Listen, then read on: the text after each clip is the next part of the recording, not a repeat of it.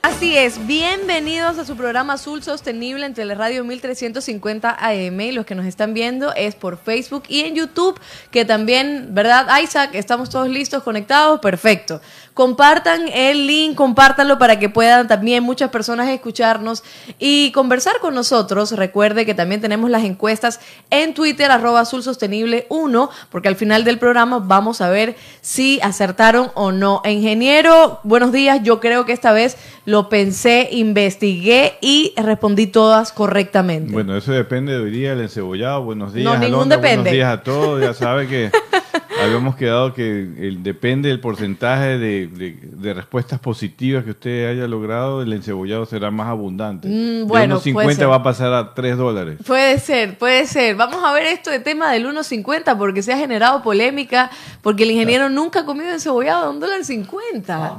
¿Ve? Ay, eh, nuestro invitado que ustedes no lo están viendo se acaba de sorprender también. Así que cuando lo lleguemos a entrevistar, vamos a conversar Va- sobre esta vamos a polémica. hablarle, porque- vamos a preguntarle bien por qué que se ha sorprendido. Terrible, ingeniero, le dan demasiado yuca, demasiado No, pan, no, aniñadito, muy está el ingeniero, así que no puede ser, no puede ser. Pero bueno, aquí estamos, ingeniero, ¿Cómo para hablar de un tema también importante el día de hoy, Sí. cambios climáticos, etcétera, que también puede afectar a la pesca, todo este tema que, que nos Es un, involucra. tema, es un tema muy importante, está, en, está en, al día. El tema del cambio climático no solamente afecta a la parte terrestre, la parte oceánica quizás es uno de los mayores efectos que va a tener, eh, que está teniendo y que posiblemente va a ser más agresivo en los próximos años. Así que vamos a conversar de ese tema y con alguien que conoce muy bien sobre los temas de cambio climático, Perfecto. un experto ecuatoriano. Así que en Listo. buena hora. Usted escúchenos, como ya le digo, en Teleradio 1350, síganos en vivo en YouTube, en Facebook y en Twitter. También comparta nuestras encuestas. Ya está todo el equipo de producción. Está Dieguito, que no me dice su segundo nombre.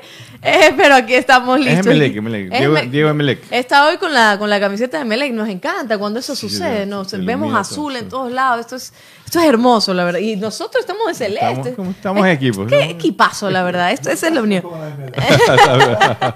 Así que nada, ¿qué les parece si comenzamos con nuestro primer segmento que es las noticias desde el mar? Presentamos Noticias desde el mar. La acuicultura marina está muy por debajo de sus límites ecológicos y podría incrementarse mediante reformas de políticas, avances tecnológicos. La demanda mundial de alimentos está aumentando y quedan serias interrogantes sobre si la oferta puede aumentar de manera sostenible.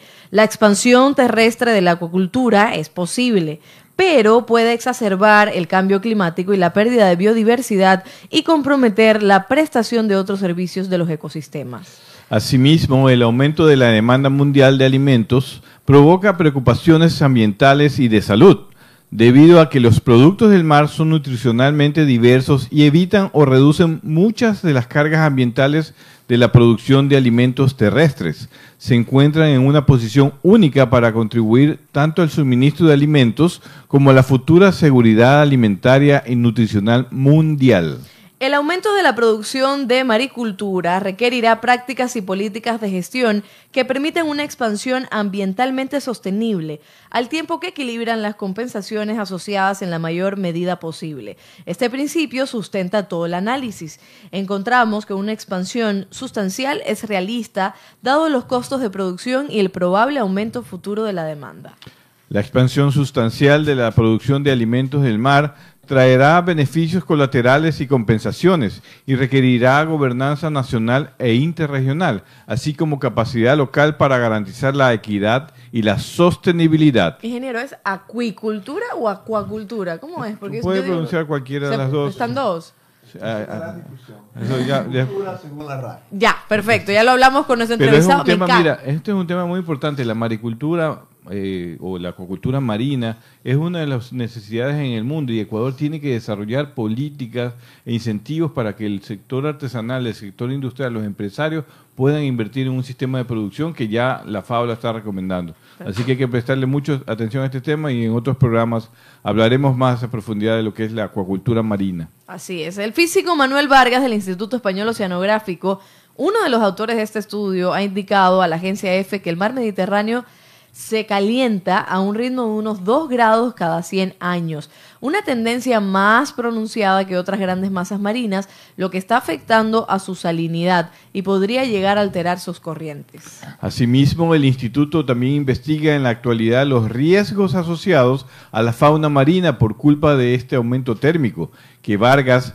ejemplifica como con la sardina, una especie de agua fría que necesita una bajada de temperatura para desovar y a la que el calentamiento impide prosperar. Según datos el 30% de los ecosistemas submarinos ha desaparecido en los últimos 10 años y casi el 90% restante podría haberlo hecho en 2050.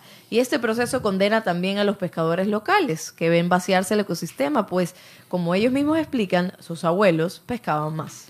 Esto termina perjudicando el desarrollo socioeconómico e incentivando técnicas agresivas como la pesca con dinamita, procedimiento que, con el que obtienen más captura a corto plazo, pero que complica aún más la situación de los arrecifes. Qué feo eso, ¿no? Sí, realmente aquí es un tema que todavía... La pesca con dinamita no se hace aquí. No, ya está prohibido, está Ah. prohibido y debería ser prohibido en todo el mundo, de hecho, pero a veces hay eh, esta pesca ilegal que, que se tiene que combatir en todas partes. Eh, y el tema realmente preocupa, pues por eso vamos a hablar de, de este tema del aumento de la temperatura del mar. Hay todavía eh, no están muy claros estos aumentos que se, que se están eh, se están dando, que se prevén que se van a dar, y el efecto de esto en los ecosistemas es grave según este, Claro, esta noticia, ¿no? gravísimo. Así que hay que prestarle mucha atención también desde el gobierno y desde el sector privado. Y la Oficina Nacional de Administración Oceánica y Atmosférica emitió un aviso especial en su discusión mensual indicando que el cambio de fase de la oscilación del sur, Mike Halpert, subdirector de CPC, mencionó, la niña puede contribuir a un aumento de la actividad de los huracanes en el Atlántico al debilitar la silla dura del viento sobre el Golfo de México, Mar Caribe y la cuenca del Atlántico tropical, lo que permite que los ciclones tropicales se desarrollen e intensifiquen. De la misma forma, factores como los vientos del este en niveles bajos e intensificados fueron prominentes en todo el Océano Pacífico Ecuatorial durante principios y finales de agosto. Por otro lado, el índice de oscilación del sur como el de oscilación del sur ecuatorial fueron positivos. Fueron algunas de las determinantes para que el sistema acoplado océano atmosférico fuese consistente con las condiciones de la fase de la niña. Por lo tanto, también se prevé que la niña contribuya con la actual y nociva situación de que los incendios persistan hasta noviembre, principalmente al oeste Mira de tú, los Estados Unidos. Eso es lo que estamos eh, viendo. Ya estamos en una niña. Vamos a consultarle al doctor Franklin Ormaza si realmente esto, esto se confirma. Él es un hombre que hace seguimiento a estos temas, asesora a la industria, asesora al gobierno. Eh, ¿Cuáles son los efectos de la niña que ya está, está- se está comenzando a vivir? Que ya vemos que no solamente es ocean- eh, un efecto oceanográfico, sino también inclusive causa incendios en, en el oeste de Estados Unidos. Es Así parte es. de lo que eh, eh, provoca estos incendios, ¿no? Así que vamos a conversar porque este tema del el cambio climático realmente hay que tener mucho cuidado, mucha atención y, y claridad sobre todo en cuanto a, en cuanto a la información científica. Por eso vamos a hablar con un científico. Así es. Y así lo tendremos luego del corte comercial Franklin Ormaza, maestro en ciencia de la oceanografía, y vamos a conversar, vamos a conversar sobre el cambio climático, sus afectaciones, qué podemos hacer también nosotros para evitar eh, que se acelere muchísimo más. Pero nada, esto después del corte, recuerde que estamos en YouTube, en Facebook, estamos en Teleradio y también nos puede seguir en todas nuestras redes sociales. Así que, Diego, vamos a un corte. Usted que nos está siguiendo en vivo por YouTube y Facebook también está viendo nuestro entrevistado, Franklin Ormaza, maestro de ciencia de la sonografía, profesor investigador de SPOL, doctor en filosofía, eh, consultor científico en el sector pesquero y acuícola. Actualmente es asesor científico de la Cámara Nacional de Pesquería del Ecuador y consultor científico líder del censo de harinera y pamperas de la CNP. ¿Cómo está, doctor? Bienvenido. Buenos días, gracias por tenerme acá. Es un, es un gusto estar acá con. Guillermo, usted, todo su, su grupo de gente. Estoy aquí listo para ayudar a aclarecer ciertas cosas. Perfecto, doctor, que es melecista también. Ya de Ah, una lo dijo sí, entrando por la azul, cabina. Él, él es energía azul positiva. Desde, desde chiquito. Desde- Perfecto. Muy bien. Doctor, eh, aquí está el ingeniero, obviamente, que tiene muchas eh, preguntas, conoce también sobre el tema, pero como periodista también queremos aterrizarlo a las personas que nos están escuchando y puede que no conozcan acerca del cambio climático. Y por eso mi pregunta es algo muy sencillo y que tal vez puede responder eh, de manera resumida, que aunque es un poco también complicado el tema. ¿Cuáles son los principales cambios que hemos visto debido a este fenómeno del cambio climático? ¿Qué es lo que nosotros estamos viendo para definir que efectivamente hay una situación que nos va a afectar? Bueno, indudablemente que hay un, un cambio en el medio ambiente en todo sentido. este, tenemos muchas zonas deforestadas, tenemos cauces de río que se secan, tenemos el mar Caspio, que era un mar inmenso, que está prácticamente seco. Tenemos los ríos y los, los ríos en Los Ángeles que se están secando. Este, hay una serie de, de- de- de- de indicaciones que nos indica que algo está pasando en el, en el ambiente. ¿Qué tanto está calentando? ¿Por qué está calentando básicamente? ¿Es una cuestión natural o es un proceso antropogénico? Es decir, causado por nosotros. Yo no lo podría decir. O sea, ¿qué, qué porcentaje? Pero que nos estamos calentando de alguna u otra forma, nos estamos calentando. Las, las ciudades han incrementado. El, la área, el área de, de- de pavimento ha aumentado totalmente. Eso ha- cambia totalmente la estructura. Hay menos árboles. Hay menos árboles en, en- en general. Doctor, cuando usted dice que no puede afirmar si somos nosotros, los seres humanos, lo que hemos causado eso, o es precisamente como el cambio climático, es porque no, no hay estudios que determinen realmente la incidencia que tenemos nosotros en el cambio climático, y lo digo porque, eh, hágame acuerdo del nombre, por De favor. Jan Sandro. Jan Sandro exacto. Él dijo lo mismo, él dijo, tal vez no somos nosotros, etcétera. es. Entonces quiero saber eso, ¿qué incidencia tenemos nosotros? Bueno, hay una, hay una discusión entre los, los seguidores del cambio climático, porque esto se ha, se ha hecho así. Hay seguidores fanáticos, hay seguidores eh, razonables, hay seguidores que no son, no es que niegan, pero no están ahí, y hay los que dicen que nada pasa. Ya. Ok, Hay todo ese plano. Yo me prefiero ubicar en los, en los, en los hechos. En los hechos, este, básicamente, para empezar, eh, la realidad, que hay un incremento de temperatura a nivel global, lo hay Ujú. es 0.5 grados centígrados sobre la, sobre la media. Ahora bien, si usted le pregunta a alguien que quiere hacer escándalo, le dice que es 1.5 porque considera desde, desde que se inició la época industrial. Depende de dónde usted se ubique Claro. para decir qué tan, eh, qué tan grande. Si usted se ubica 20.000 años atrás, el incremento son como 5 grados. O sea, porque hace 5 años atrás era, era, era, menos, no, eh, era menos de 10 grados la temperatura de la Tierra, más o menos. ¿no? Entonces depende de dónde usted se ubique. Ahora, que el hombre está afectando, está afectando porque está deforestando. Y, la, y, la, y la deforestación, eh, uno, sustrae el CO2 que producimos. Dos, produce sombra. Todo el mundo sabe que los árboles bajan la temperatura 1 o 2 grados debajo de, de su sombra. Entonces, como es, es- eso es inevitable. El, princi- el principal problema es la deforestación. Ok. Ya. Luego sigue la generación de CO2. Aquí hay una, hay una discusión. Para muchos, el CO2 que se está generando, la Tierra genera en su proceso, diga usted, 100 unidades de CO2. Nosotros, menos de 1%. Ya. Entonces, ¿qué tanto eso influye Influye. en general? No podemos saber. Pero localmente, evidente, pues hay, hay- efectos locales evidentes. El norte, hemisferio norte. En el hemisferio norte vive más o menos unos 3.500 millones de gente. O sea, más del 50% de la gente vive en el hemisferio norte. En el hemisferio sur vive 2.000, creo. ¿Ya? Pero entonces viven 5 en el hemisferio norte. En el hemisferio norte hay más continente, hay más tierra que océano. En el hemisferio sur hay mucho más océano que, que tierra. ¿Qué ocurre? El océano absorbe el calor. ¿Ya? El continente no. ¿Ok? Absorbe, dis- absorbe y dispara, absorbe y dispara. El, el, el océano lo, lo, lo, lo, lo absorbe, lo- es, es un buffer. ¿Dónde están todos los, los termómetros del mundo? La gran mayoría de los termómetros del mundo, los termómetros más viejos que han existido, están en el hemisferio norte. En el hemisferio sur tenemos poca información, pocos termómetros. Ahora bien, estamos en la edad de los satélites. Ok, es verdad. Eso suple en algo. Pero los, los datos satelitales siempre tienen que ser calibrados con lo de la re- realidad Claro. real, como dijo alguien por ahí. ¿no? Ok, entonces, como es, este, no es que esté diciendo que esté mal, ¿no? Solamente que entremos en, en contexto. Entonces, cuando vemos las temperaturas registradas en el, en el hemisferio norte, claro, usted ve, ve dramas. Claro.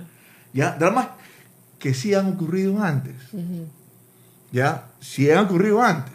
Ahora ocurren con más, con más este, es- es cercanía, digamos, en tiempo. En el sur, en cambio, quizás sentimos menos. No quiere decir que no haya. Claro. pero Quizás sentimos menos por lo que le acabo, le acabo de explicar. Entonces, como hay, que, hay que tomar este, con, con mucho tino toda la información. Por ejemplo, si tenemos 100.000 termómetros en el, en el hemisferio norte y tenemos 5.000 hemisfer- este, termómetros en el hemisferio sur, el hemisferio norte da 32 grados, por decir algo. El hemisferio sur da 30 28 grados. ¿Cuál cree que usted, hacia dónde se va a ir la, la- la media? Hacia arriba, pues. Ajá, Porque ahí hay mucho más información, pues. claro. ¿Ya? Mucho más alto, perdón. Perfecto. Entonces, puede traer una cuestión. Ojo, repito, no estoy diciendo que no hay No, nada. no, no, se- Solamente se- estoy tratando Se de- entiende, no, Ya. claro, y Ah. hay que, hay que aterrizar y solo la última pregunta Sí. para ya aterrizar Ya. en el tema ingeniero y usted adelante. Del Bueno, algunos cambios que, que, que se ha mencionado y que conocemos, bueno, temperatura del aire, las precipitaciones, el nivel del mar, acidez del océano, los ciclones, todo esto que nosotros estamos viviendo y usted dice que la deforestación es también la el principal problema. Pero ahora quiero aterrizarlo a nuestro tema, cómo se ve eh, afectado las comunidades pesqueras por el cambio climático. Y ahí sí, adelante también. ¿Cómo se ven afectadas estas comunidades por este cambio? Yo este, no podría decir con certeza que las comunidades pesqueras artesanales se refiere. Costeras. Sí, o costeras, general. sí, o sea, Ah, costera, en la- general. las comunidades de Ya. la costa. ¿Cómo están afectadas? Las Este, ciudades, lo- lo- Yo diría, por el clima, no hay- yo no tengo información. Ya, Pero por contaminación, sí, sí lo hay. Y créanme que eh, generalmente pecamos, cuando analizamos la- el tema pesca, pecamos en analizar el tema pesca solamente desde el punto de vista de extracción de la pesca. Hay otros factores que afectan la pesca. En este caso, la contaminación de las ciudades. ¿Dónde cree que usted que ocurre todo el proceso biológico importante? Eh, eh, apareamiento, eclosión, juveniles, reclutamiento. Ocurre en la costa. En la costa está la contaminación. Hablemos del, de Ecuador, que lo conozco, y Sudamérica. ¿Usted sabe qué porcentaje, de, solamente para tratar de esto, qué porcentaje de las aguas tratadas, servidas, de las aguas domésticas servidas se tratan en Ecuador? no, 95%, este, 5%. 95% de las aguas se van directitos al mar. Quito, la carita de Dios, patrimonio de la humanidad. Pregúntele al alcalde cuántas plantas de tratamiento de agua tiene trabajando efectivamente. En este momento hay una, creo que sirve creo que a 200 mil habitantes. Quito tiene 3 millones de habitantes. Todo el agua va al Machángara y del Machángara eventualmente llega a Esmeralda. Y vaya a ver usted cuál es la comunidad más afectada por la contaminación. Es la parte de Esmeralda. Y luego sigue Manta. Y luego tenemos el Golfo de Guayaquil. El Golfo de Guayaquil está siendo afectado dramáticamente por, eh, eh, porque tenemos en las cuencas del Guayas, tenemos todas las ciudades. ¿Ya? Guayaquil felizmente está tratando de, de- de tratar las aguas servidas. Creo que lo hace en un 40%. Para que usted se entere, solamente Cuenca es la única ciudad del país que tiene casi el 100% de las aguas domésticas tratadas. ¿Y por qué Cuenca? ¿Por qué no Guayaquil? ¿Por qué no Manta? ¿Qué tienen de diferencia? Tratar el agua servida, créame, niña, es una cuestión básica. No se requiere ciencia de lanzar cohetes, ni superprofesionales, ni equipos complicados. Es facilito. Un, un buen estudiante de bachillerato puede llevar adelante el manejo de una planta de tratamiento de agua. Ya, ¿Por qué no ese- tenemos eso? Sí, este mm, doctor, que justo nos están viendo por, por Facebook y es importante también la interacción.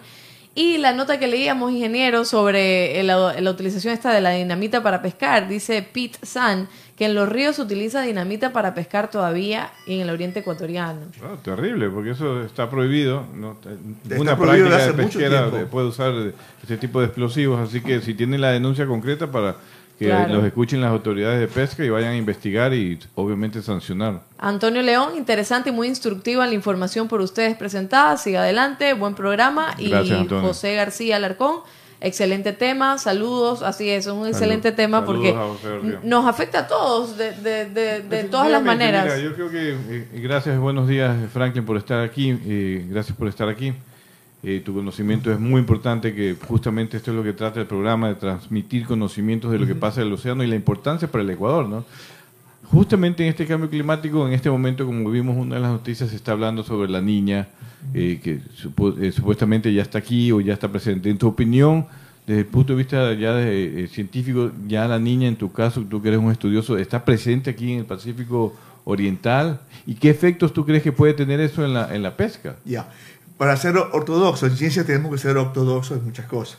Hay una definición de lo que es la niña y el niño. El, el niño y la niña se lo toma de algo que ocurre en la zona 3-4. Ya explico qué es 3-4. 3-4 es una área que está más o menos a 7.000 kilómetros de nuestras costas hacia el oeste. Todo lo que ustedes ven de ¿El la Pacífico, cent- NOAA, en, el Pacífico, en la mitad del Pacífico? Claro, todo lo que ustedes ven de la NOAA y de, cuando hablan del niño y la niña, se refiere allá. O sea, en estos momentos, las condiciones frías en esa área, 7000 kilómetros al oeste de Ecuador, están. Más o menos, eso, ¿el Pacífico Central o más allá del Pacífico, por las islas, sería en, por Polinesia en- en Francesa? 120 y 170 oeste. Ah, hasta allá, el Sí. Pacífico. eh, Ya, esto es importante, porque, porque, porque la gente dice niño, niño, y se asusta. Es allá. Ahora bien, lo que ocurre allá nos afecta acá. Claro. A mí me preguntan si nosotros los ecuatorianos y los peruanos, donde nació el término del niño, porque es nuestro, de nuestros pescadores, Claro. ya los científicos se lo cogieron y se lo, llevaron para otra parte. Si me preguntan a mí, en Ecuador tenemos condiciones frías desde el mes de mayo. Entonces, En, esta área, cerca de Ecuador, tú o dices. sea, en la costa ecuatoriana. La costa Y ecuatoriana. eso es el- la presencia de el niño, la niña. La No, niña. Esa es la, eso es, eh, perdón, la, la niña es acá. Nosotros acá estamos en condiciones frías. Ya, ok. ¿Ok? Condiciones frías. Generalmente lo que pasa acá se refleja acá, en, un, en la mitad de, los- de los, de los casos. Por ejemplo, en el 2017, aquí nos estábamos ahogando. Y allá estaba frío. Ya. O en el 2015, allá se estaba quemando y acá estábamos, estábamos bien. ¿Ya? Entonces hay que tener el, el- el tema. Por eso que es importante y lo que hacemos con la cámara es seguir lo que ocurre en nuestras costas. Ya. Ya, en nuestras costas estamos fríos. Pero Han no, habido- niña, no hay niña aquí. Ok. O hay un efecto Es de la que niña. No hay, no hay una definición, perdón que sea aquí ortodoxo, no hay una definición de la niña para nosotros en, nuestra, Ah, en nuestra área. Yo lo que puedo decir es que hay condiciones frías que está por debajo del promedio. Hemos tenido momentos en que había hasta menos 4 grados.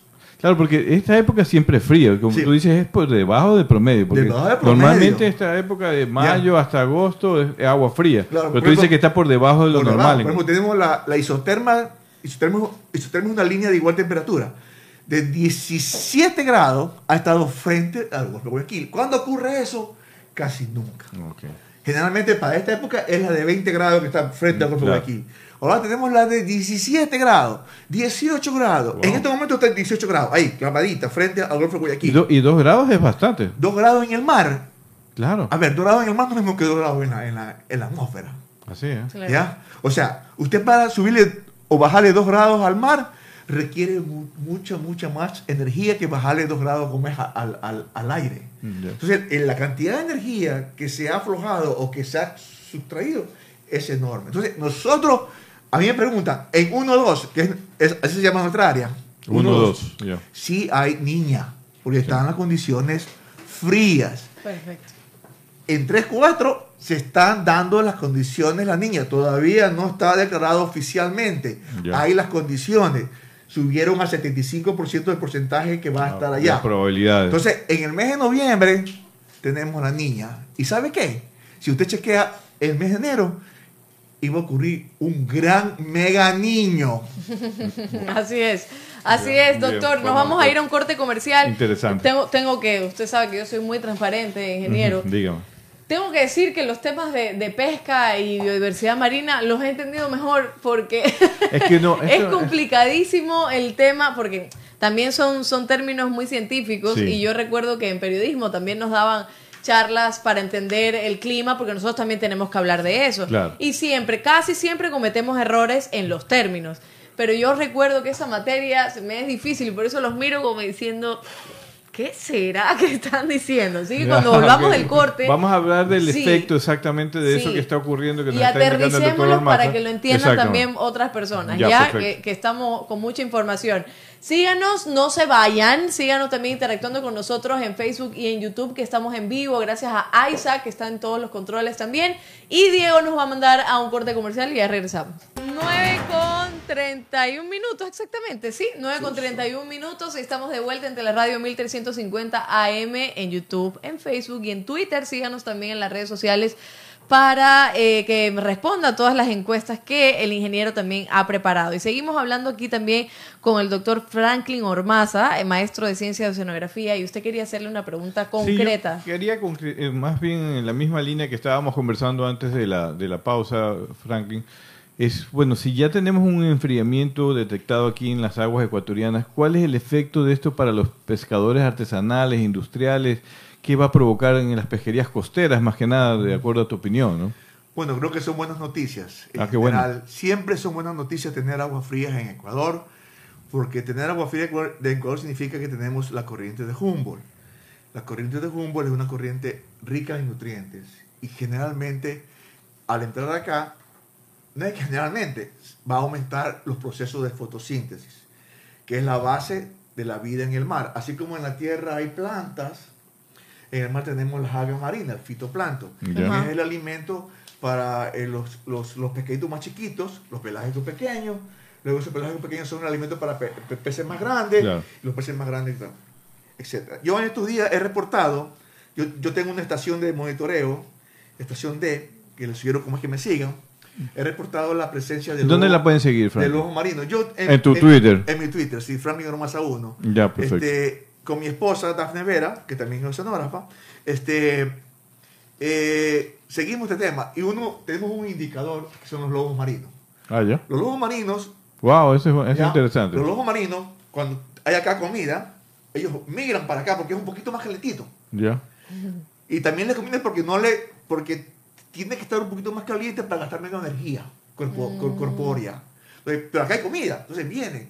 Ustedes van a la lobería, los invito a que vayan a la lobería Claro. y van a ver una, una escuela ahí de unos 65. Estuve el, el domingo pasado, los conté, hay más de 60 individuos. Sí lo vi, y sí me vi en su Twitter. reportaron y me reportaron en, en Salango, que está más al norte, también hay, hay, hay, hay una, una manada, un lobo macho, puchica, estupendo, cosa grande. Wow, sí, ¿eh? Qué Sí. lindo.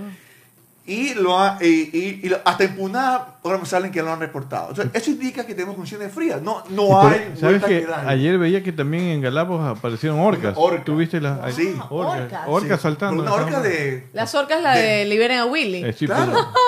el primo de Willy, el, primo, el primo latino. Claro, igualita. Yo, te la voy a- te- te- te- yo retuiteé. Este, Listo, páseme, oiga, que no he visto eso. entonces, como es, Que no me sigue. las pesquerías deben ser afectadas positivamente. Hay más comida, debe haber más biomasa.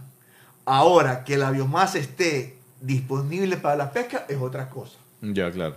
¿Sí? En la pro- por la profundidad. Puede profundizarse la biomasa o puede distribuirse de manera hor- horizontal. A, A ver, eso a ver, voy, a eso justo voy, Sí. porque justo creo que por ahí va el tema. Entonces va- me reclaman, Ormasa, tú dices que hay, que hay pesca. No, no, yo no he dicho que hay pesca. Hay biomasa. La biomasa está ahí disponible. Tiene que ser pesca. Por ejemplo, el calamar. Tiene que El, el calamar, hay 500 mil toneladas de calamar aquí en nuestras costas. 500 mil Calamar toneladas. gigante, el mismo que pescan los chinos. El mismo por, Sirico por eso que están cerca. ¿Ya? De El San mismo de cerca de San Borondón. Los, los- los chinos, a pesar que lo pescan ahí, igual siguen para acá. Mm. 500 mil toneladas. Ya. ¿Y ¿Cómo, ¿Cuántas pu- pescamos? cómo puedes estimar eso? No pescamos ni, ni 5 mil, creo. No, Ya. nada. Nada. O sea, mil, mil, Ya. dos mil toneladas. ¿Te acuerdas del doctor Chacón? Menos. Que en paz descanse. Sí, el doctor Luis Chacón. El doctor Luis Chacón, un, un pescador, un empresario, Un empresario. insistía siempre. Franklin, Guillermo, no sé, porque con, con- con Guillermo hemos estado en varias veces juntos trabajando. Tenemos que apoyar la flota calamarera. Hay que hacer una flota calamarera. Y esa puede ser flota artesanal. Y ya venía hablando esto de los años 80, fue 90. 80. Porque ya en los 80 ya estaban los japoneses aquí pescando calamar. Ya lo hemos Entonces, mencionado. en- entonces como es, es buena- siempre buenas noticias. Para nosotros en la tierra, de repente no tanto porque puede haber sequía, puede haber sequía. Ya. Y en la salud nos puede afectar ahora la gripe estacional, puede verse como más incrementada porque la gente aquí no se cuida. Ahora, doctor, estaba leyendo ayer también un informe de la FAO de Manuel Baranje, que es el director de políticas y recursos de la FAO, y dice que se estima que por cada grado de calentamiento del océano se perdería un 5% de la biomasa animal. Eh, la capacidad eh, pesquera global se reduciría en un 3% y un 12% en 2050. Eso, estudiar, Dios. eso, eso implica también una afectación súper grave para el sector pesquero, ¿o no? Podría provocar, o sea, la pérdida de biomasa de, para pesquerías a futuro. Cuando usted dice biomasa, ¿qué es? A ver. Es el grupo, la población de, peces que vas a, capturar. La, biomasa de atún, la biomasa de dorado, la biomasa de calamar. Ya, y se puede perder en, en, este porcentaje especies, eh, depende de la especie, pero yo creo que la FAO ha hecho algún estudio porque ellos hablan de una reducción de la pesca a futuro. No sé cuál es tu opinión. Yo, yo tengo una opinión. ya, claro, de la. Mire, mire, ¿cómo hacen esto, estas que 2050, 2100? Sí. Hacen mediante modelos. Exacto. ¿Ya? Los modelos físicos, modelar la física, temperatura, por ejemplo, es relativamente fácil hoy en día. Hacia atrás dos meses creo, estaban por lanzar el cohete este de, los americanos y tenían todo perfecto a las 9 de la mañana. Tenían todos los sistemas meteorológicos perfectos a las 9 de la mañana o una hora antes de lanzarse. 20 minutos antes que lancen el cohete, todo cambió en la atmósfera. estoy hablando de, eh, solamente de ese tipo.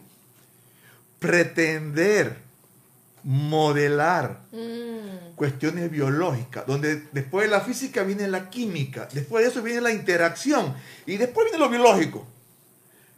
Permítame decirle, por más que sea de la FAO, es bastante como es este, arriesgado, y decirlo. No puedo decir, yo ni lo niego, ni, ni, lo, ni, lo, ni lo confirmo, pero es demasiado arriesgado decir y eso mete miedo a la gente. El problema pesquero en estos momentos, en el mundo entero, es la sobrepesca en la, en la, en la franja costera y el tema de contaminación. El tema de contaminación, si lo seguimos...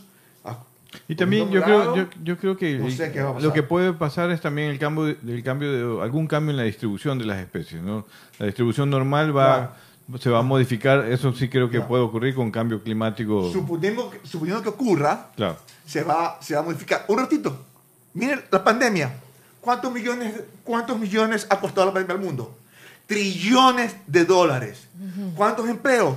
1.200 millones de empleos. ¿Cuántos muertos? 200 mil muertos. Dígame usted si en algún momento en los 10 últimos años alguien en la ONU se puso a hablar de las pandemias como posible, posible riesgo para la humanidad. y, ahora, y me hablan de cambio climático que en el 2100, que en el 2050, que en el 2030. Creo que se ha perdido también un poco credibilidad en este tipo de organizaciones, no tanto en la ONU, sino en la OMS, que hemos visto la forma de actuar ante esta pandemia con, con, informaciones que realmente nos, nos dejan a sí mismos sin nada de información, nos confunden, etcétera. Entonces, hay que ver qué se está haciendo en estas organizaciones también en, en cuanto al cambio climático, en cuanto a las pandemias y a todo lo que se va a venir, porque se vienen también creo que años bastante complicados. Estamos hablando con Franklin Ormaza, maestro de Ciencia de la Oceanografía, profesor investigador del SPOL, doctor en Filosofía, consultor científico en el sector pesquero y acuícola, actualmente es asesor científico de la Cámara Nacional de Pesquería del Ecuador. Y no se vayan porque ahora quiero que ustedes escuchen y también que vean los que nos están siguiendo en Facebook y en YouTube un reportaje gourmet, porque nuestra productora May nos ha preparado un reportaje delicioso con el chef Anthony Kimi. Él está, lo pueden encontrar en el Instagram en arroba kivas.gye. Así que vamos a escuchar y vamos a aprender sobre este plato gourmet. Adelante. Después de eso le voy a hacer una pregunta a usted. Ay, ay, ay. Ya voy a escuchar, entonces no me interrumpa, ¿ya? Ok, está bien. Atenta, ¿no? El día de hoy vamos a preparar un pescado en salsa de chamel, una salsa clásica que proviene de Francia, una salsa terciopelada. El día de hoy hemos elegido como pescado el picudo, sal, pimienta, aceite de oliva, brandy, coñac. Eh, para el tema de la salsa, harina, mantequilla, leche, cebolla claveteada. ¿Qué es una cebolla claveteada? Eh, lleva laurel y clavo de olor. ¿Para qué sirve esto? Esto nos ayuda a retirar eh, la cebolla una sola y no estar, estar recogiendo en la leche eh, diferentes partes, pues no, sino retirar de una sola. Entonces eh, le seguimos poniéndole con nuez moscada, le ponemos un poco de sal y pimienta blanca. Con esto vamos con este ingrediente vamos a realizar nuestra respectiva salsa. Dejamos que esto hierva, una vez que hierve le, apagamos y esta leche la ponemos a enfriar. ¿Por qué la vamos a enfriar? Porque vamos a preparar un roux. Este roux consiste en harina y mantequilla. Esta eh, que vamos a hacer ahorita es claro, un roux claro. Hay tres tipos de diferentes roux. En este caso vamos a utilizar un roux claro. Entonces debe ser por partes iguales. 50 gramos de mantequilla, 50 gramos de harina por un litro de leche. Esto es muy importante al momento de preparar nuestra salsa para que la emulsión sea muy buena y no haya grumos dentro de una salsa. Esto nos lleva de 3 minutos a 5 minutos porque queremos hacer un roux claro. Cuando sabemos que nuestro roux ya está, cuando ya comienza a oler a galleta. Y, podemos probar un poquito y ya no sabe la harina cruda, sino que ya sabe eh, como a galleta. Una vez que tenemos nuestro roux, nuestra leche ya previamente eh, la hemos puesto en la nevera para que se enfríe eh, más rápido. Y comenzamos a, a, integrar la leche en el roux. Y con una varilla fina comenzamos a batir. Batimos, batimos, batimos y vamos incorporando leche. Seguimos batiendo. Una vez que estamos in, incorporando nuestra salsa, eh, ¿cómo podemos ver que ya nuestra salsa está lista? cogemos una cuchara, metemos la cuchara eh, en la ollita y en la parte de atrás le hacemos una raya. Y si la raya se queda quieta, eh, se queda ahí fija, es porque nuestra salsa ya está lista. Nos vamos adelantando con nuestros pescados, ¿verdad? En este caso el picudo.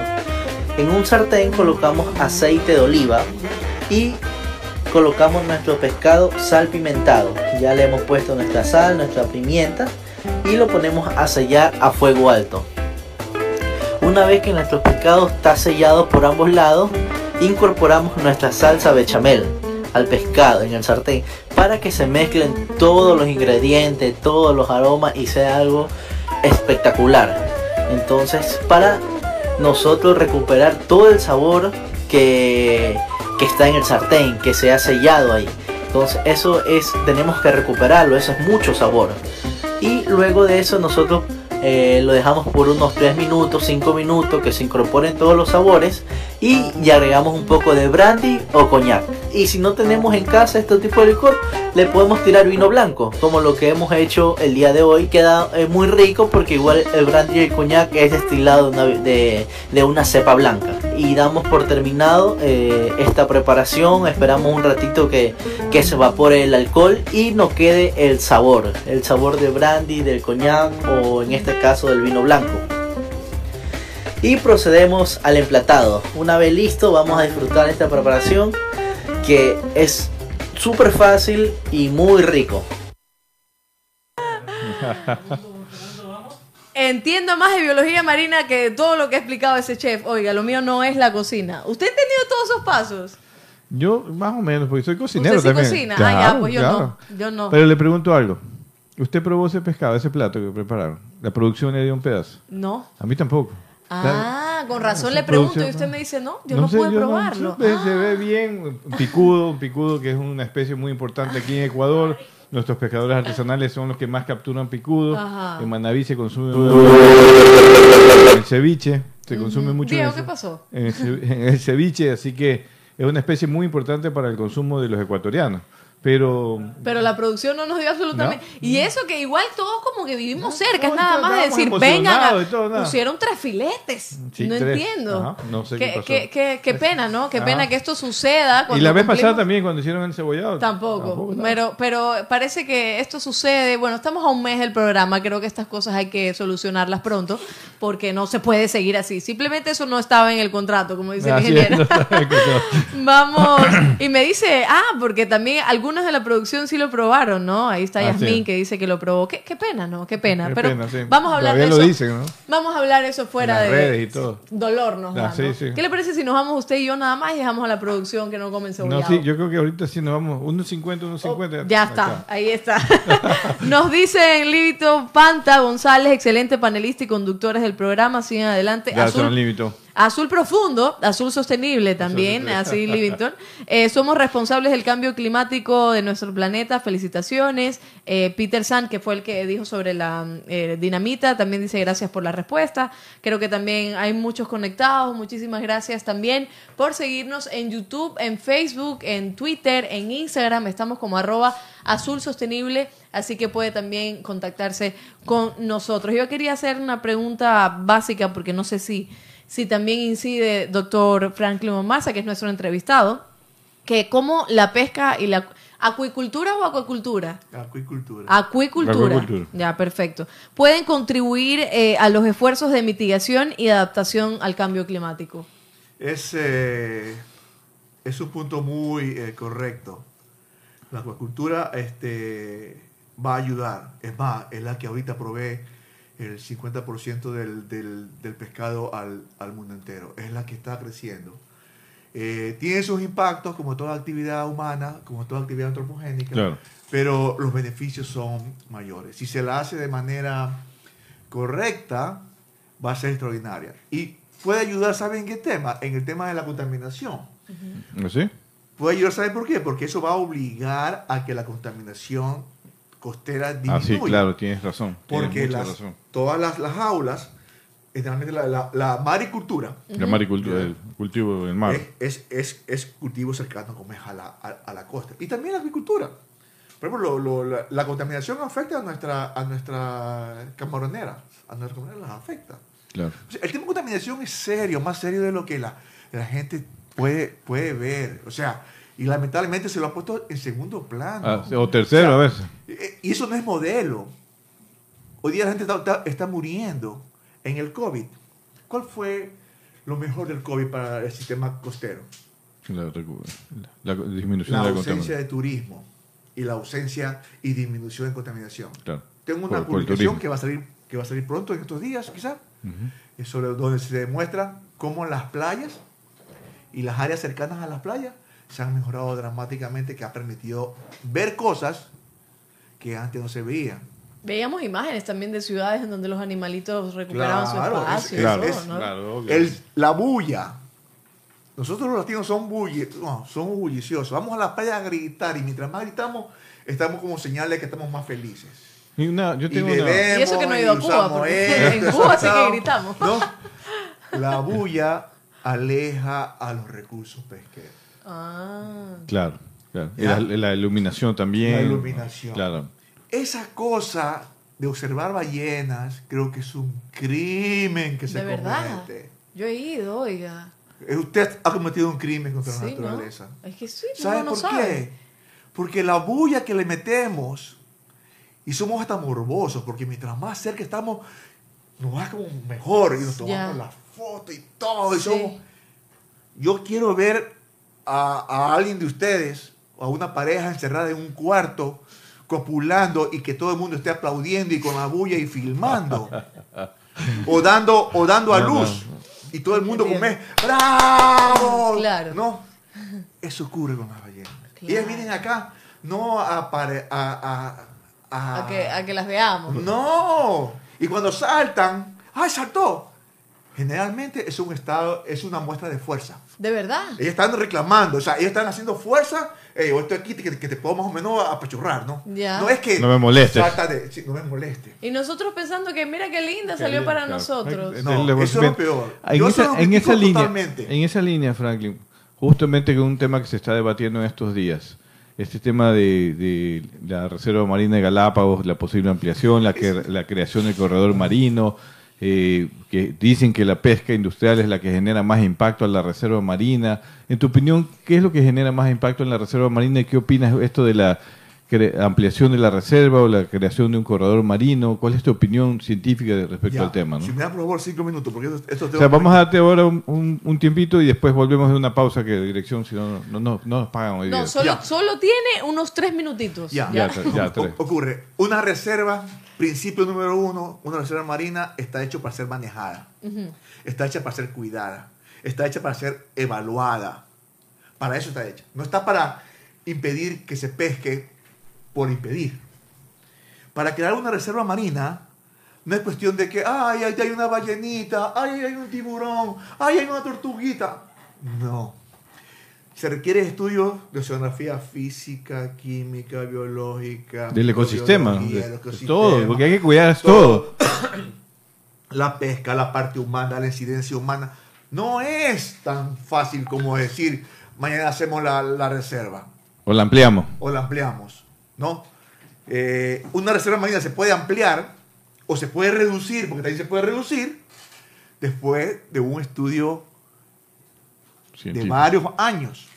Porque usted, en ciencia hay una cosa, que usted tiene que comprobar lo que usted ve. Y como tenemos variaciones de año a año, por la, estación, la cuestión esta- estacional, mínimo son dos años. Mínimo son dos años. Mínimo, claro. Y- y- y Pero nosotros tenemos el niño y la niña que ocurren cada 3, 4 años. Entonces, mínimo son 4 años. Y si me pongo estricto, 8 años. Porque tenemos estos eventos del niño o la niña, cambian totalmente la cuestión. Así que eh, para, para, para tener una, una, una reserva marina y no cuidar, no sé, o no, o no tener la capacidad para cuidarla. Y para especies altamente migratorias como los atunes, calamares gigantes, estas especies que se mueven, sirve como una medida de Si- conservación. Si la- comprobamos que donde está la reserva hay procesos de, de reproducción, procesos de reclutamiento, va a servir, va a servir. Y eh, hablando de- del tema pesca, a la pesca Sí. siempre se, la, se, le- se le pone el dedo, se, la, se, se le acusa. La pesca es una actividad noble, una, una actividad del hombre. Y ayuda más allá de lo que imaginamos. Pescar no es malo. Porque pe- cuando pescamos, ¿saben qué pasa? Sacamos la sobreproducción, digamos. Y eso permite que los que quedan ahí sigan reproduciéndose, sigan replicándose, sigan habiendo más reclutamiento. La pesca es buena. Yo, yo, yo admiro mucho, mucho a los pescadores, sean artesanales, sean eh, industriales. Al sector industrial lo conozco muy de cerca y creo que uno de los sectores, Guillermo, me permite decir esto, esto no es, no es propaganda, pero es la realidad. Es uno de los sectores más serios que hay, serios de verdad.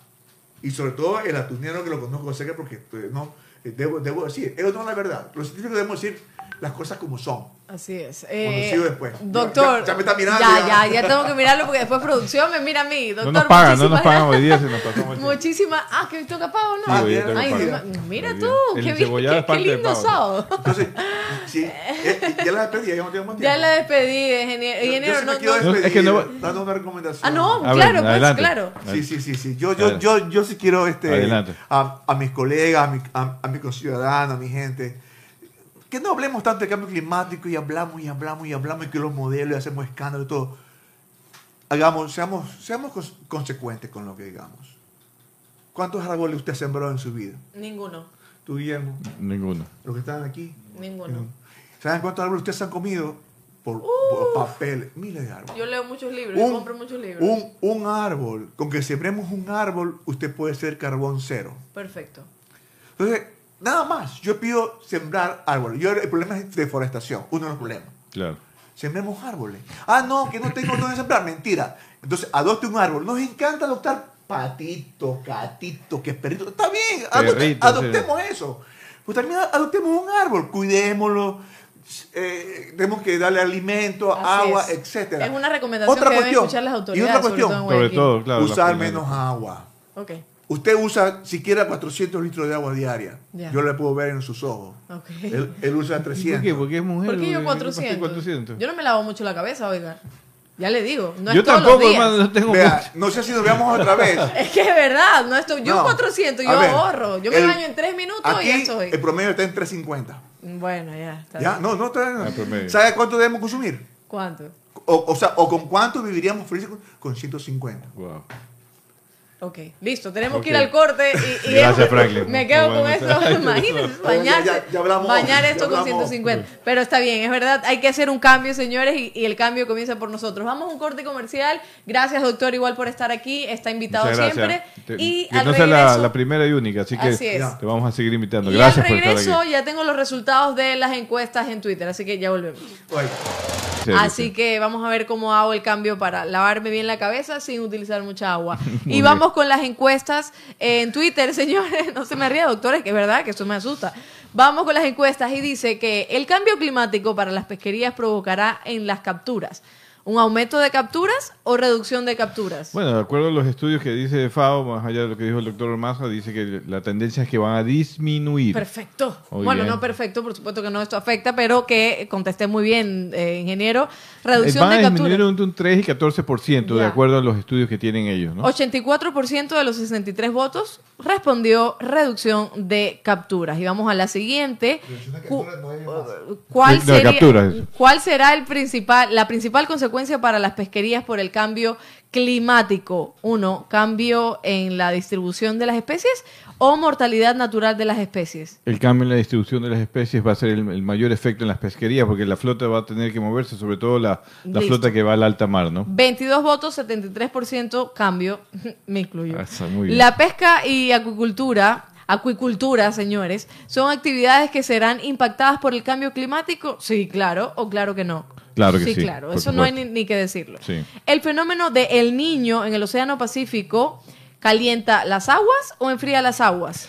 Las calienta por encima del promedio, como dijo el doctor Ormaza. En el caso de la niña las disminuye, pero en el caso del niño las calienta por encima del promedio normal. Ya está, ya todo, yo, bueno, no sé, los demás, bueno, contestaron que Las efectivamente calienta las aguas 88% Perfecto. y La enfría 100 la gente 136 está votos. en bien el tema. De hecho, eh, primer programa en donde respondo las cuatro correctamente, por ende, hoy hay mucho pescado Hoy en mi encebollado. Va a ser encebollado de 1.50, pero tú. Me encanta, me encanta esto y ya estoy aprendiendo mucho y por eso aplausos. Muchas Ah, gracias, muy Diego. Ya nos queda un minuto, nos queda un minuto y quiero también decir a las personas muchísimas gracias que se han conectado con nosotros. Dice Bernardo Moscoso en Facebook, importantísimo programa, el cambio climático es un tema de preocupación colectiva, sin embargo, su significado real es el desconocido por muchos de los habitantes del planeta Tierra, eh, que es realmente el cambio climático, también lo conversamos, cómo nos afecta, etcétera. Sara Briones nos manda Bernardo. corazoncitos y flores y eh, Fenacopec. Hola Guillermo, adelante, un saludo desde Manaví. Eso, Presidenta, Chorrera. gracias. Gracias los manavitas. Marco Velarde, la flota pesquera nacional de altura está mayormente dedicada al atún. Eso significa nuestra flota para calamar, para pescar, ¿dónde está la flota china? Eso lo vamos a contestar en otros programas. Igual, muchísimas gracias por gracias. eh, eh, contactarse, por interactuar con nosotros en Facebook, en YouTube y también eh, responder a nuestras encuestas en Twitter. Este programa lo hacemos por ustedes, hoy cumplimos un mes, así que continúe con nosotros todos los miércoles a las 13 horas con 15 minutos y los sábados a las 9 de la mañana. ingeniero. Saludos, saludos a todos, que tengan un buen fin de semana y gracias por estar aquí. Y gracias a Londa por este mes excelente. Ha pasado su primer nivel, encebollado tuco, hoy día sin falta de 1.50. Nos vemos el día miércoles aquí mismo a las 13.15 horas. Perfecto, muchísimas gracias. Chao. Ya, chao.